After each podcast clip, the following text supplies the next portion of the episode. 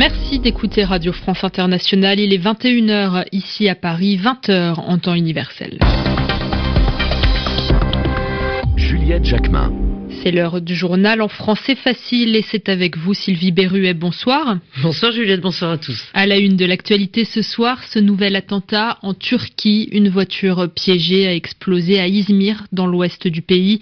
Il y a deux morts. L'attaque n'a pas été revendiquée, mais le pouvoir accuse les terroristes kurdes. À la une également, cette vidéo sordide postée sur Internet. On y voit quatre jeunes Américains noirs torturer un homme blanc handicapés en criant des insultes racistes. Ils ont été interpellés par la police. Nous découvrirons aussi qui est Tim Barrow, le nouvel ambassadeur britannique auprès de l'Union européenne, nommé après la démission de l'ancien représentant cette semaine. C'est lui qui devra mener les négociations du Brexit. Et puis vivre près des grandes routes augmente les risques d'avoir la maladie d'Alzheimer et d'autres formes de démence. La faute à la pollution, c'est une étude britannique qui le révèle. Le journal. Le journal. En français facile. C'est décidément un début d'année bien sombre pour la Turquie, cinq jours après l'attaque contre une discothèque à Istanbul qui avait fait 39 morts. Eh bien, un nouvel attentat a eu lieu à Izmir, dans l'ouest du pays, cet après-midi. Une voiture piégée a explosé devant le palais de justice. L'attentat a fait au moins deux morts, dont un policier. Deux terroristes ont été tués, mais un troisième est toujours recherché par la police. Alexandre Billette. C'est peut-être un massacre encore plus sanglant qui a été évité car ce n'est pas seulement une voiture chargée d'explosifs qui devait être déclenchée. Les trois hommes ont d'abord quitté le véhicule avant de le faire exploser, puis avaient visiblement l'intention de poursuivre l'assaut.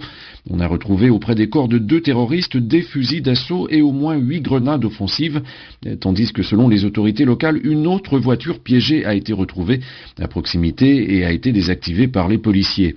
L'explosion a eu lieu devant le parking adjacent au tribunal d'Izmir. Sur les premières vidéos diffusées, on entend clairement des échanges de coups de feu et les premières images sur Internet montraient deux hommes inanimés au sol, lourdement armés.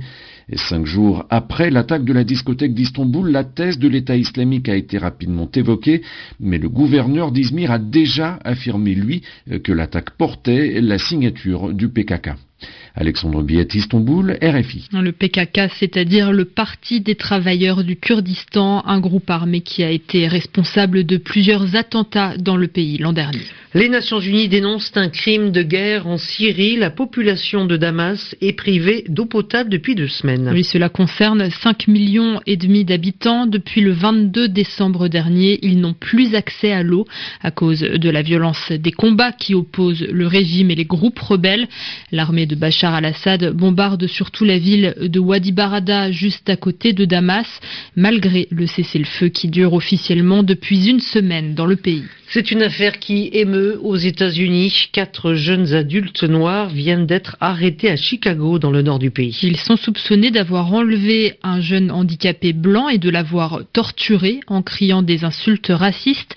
Ils ont été retrouvés parce qu'ils se sont filmés en direct sur Internet. Les explications de Christophe Paget. Comment peut-on traiter un autre être humain de cette manière? C'est la question que se posait ce mercredi le chef de la police de Chicago. Les quatre jeunes adultes noirs, deux garçons et deux filles, ont d'abord enlevé le jeune blanc qui souffrirait de problèmes mentaux. Il aurait retenu entre 24 et 48 heures avant de commencer à le torturer. La vidéo les montre en train de fumer et de rire pendant qu'il lacère ses vêtements, lui jette des cendres de cigarettes et coupe au couteau un morceau de son cuir chevelu. On les entend également répéter Fuck Donald Trump, fuck white people. La victime âgée de 18 ans a été retrouvée errante dans la rue. Elle est sortie de l'hôpital où elle avait été admise, mais reste traumatisée et a du mal à communiquer avec les enquêteurs. Des enquêteurs a indiqué la police qui vont maintenant devoir déterminer si ce crime a été motivé par la haine. En 2016, Chicago a connu son taux de violence le plus important en 20 ans. 762 homicides ont été enregistrés, soit plus que la combinaison New York-Los Angeles, deux villes pourtant plus importantes. Dans un tweet en début de semaine, le président élu Donald Trump suggérait à Chicago de demander une aide au niveau fédéral si elle n'arrivait pas à faire baisser la violence. Et aux États-Unis, Donald Trump continue à faire pression sur les grands groupes automobiles. Il menace sur Twitter l'entreprise Toyota de lui faire payer des taxes très élevées à la frontière frontière si le constructeur ouvre une usine au Mexique comme c'est prévu.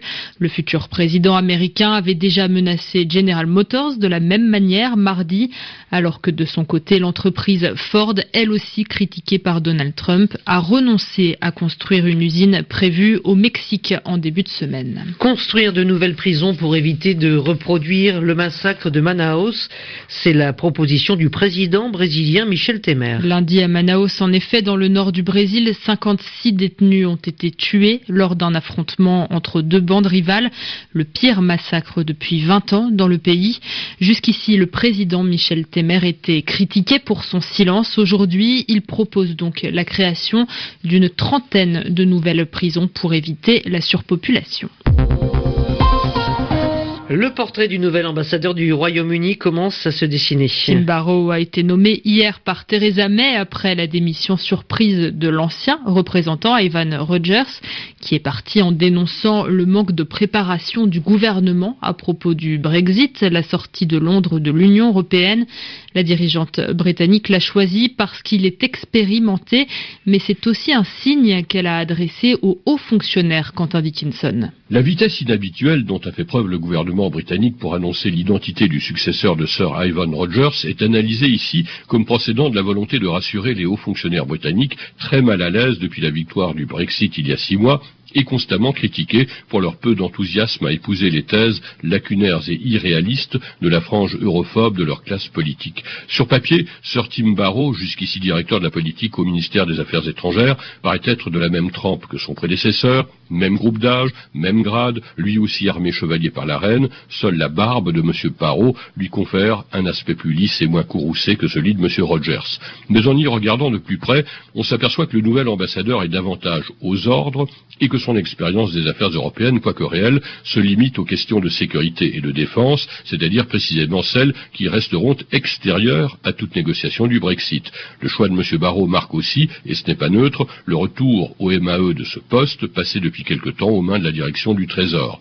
Il lui reviendra de remotiver les quelques 200 fonctionnaires de la représentation permanente du Royaume-Uni auprès de l'UE après le départ de M. Rogers, d'ailleurs précédé par celui de son adjoint, Quentin Dickinson à Bruxelles, RFI. Un ancien Premier ministre du Kosovo, en ce moment en prison en France, après avoir été arrêté mercredi à l'aéroport de Mulhouse, dans l'est du pays. Ramouch Haradinaj a été mis en détention en attendant une demande de transfert vers la Serbie. C'est la Serbie, en effet, qui avait émis un mandat d'arrêt international contre lui en 2004. Elle l'accuse de crimes de guerre au moment de la guerre du Kosovo en 1998-99. Le Kosovo qui dénonce aujourd'hui son arrestation. C'est une étude alarmante publiée par le très sérieux journal britannique The Lancet cette semaine. Il affirme que plus on habite près d'une grande route, eh bien plus on a une chance d'avoir une maladie mentale. Et eh oui, d'être atteint de démence par exemple, ou encore d'être touché par la maladie d'Alzheimer pour les plus âgés. Quel lien y a-t-il entre les deux? Eh bien, contrairement à ce qu'on pourrait penser au départ, ce n'est pas le bruit des voitures qui rendrait fou. Simon Rosé nous en dit plus. Aujourd'hui, plus d'un humain sur deux vit dans une zone urbaine. Selon l'Organisation mondiale de la santé, environ 50 millions de personnes sur Terre souffrent de démence, comme la maladie d'Alzheimer. Le lien entre les deux, eh bien cela pourrait être le trafic routier. C'est ce que montre une étude canadienne publiée dans le journal The Lancet. Les chercheurs ont analysé les données de 6 millions et demi d'habitants de la province de l'Ontario, une population dans laquelle ils ont recensé le nombre de personnes atteintes de démence. En croisant ces données avec celles du trafic routier, ils ont trouvé une corrélation plus une personne vit près d'un axe fréquenté, plus elle a un risque d'être atteinte de dégénérescence neurologique. Selon cette étude, ce ne serait pas le bruit des voitures et des camions qui rendrait fou, mais la pollution, notamment le dioxyde d'azote et les particules fines émis par les véhicules motorisés. Ces polluants peuvent pénétrer dans le système sanguin via les poumons et atteindre ensuite le cerveau, où ils font de gros dégâts. Assez logiquement, cet effet néfaste du trafic dépend de la distance par rapport à l'axe routier. À moins de 100 mètres, c'est une chance sur 20 supplémentaire de développer la maladie. À plus de 200 mètres, cependant, la pollution n'a plus d'influence. Simon Rosé. 18 000 euros pour acheter 6 lettres écrites à la main, mais pas n'importe lesquelles. Il s'agit des lettres écrites par la princesse Diana. Lady Di, morte en 1997, avait écrit ces lettres à un majordome du palais de Buckingham dans les années 80 et 90. Elle y parle notamment de la naissance de son deuxième fils, Harry. Elle y raconte sa vie quotidienne. Les lettres ont été vendues aux enchères. 21h10 à Paris. Merci Sylvie Berruet. Merci Juliette. Très belle soirée à tous sur la radio du Monde.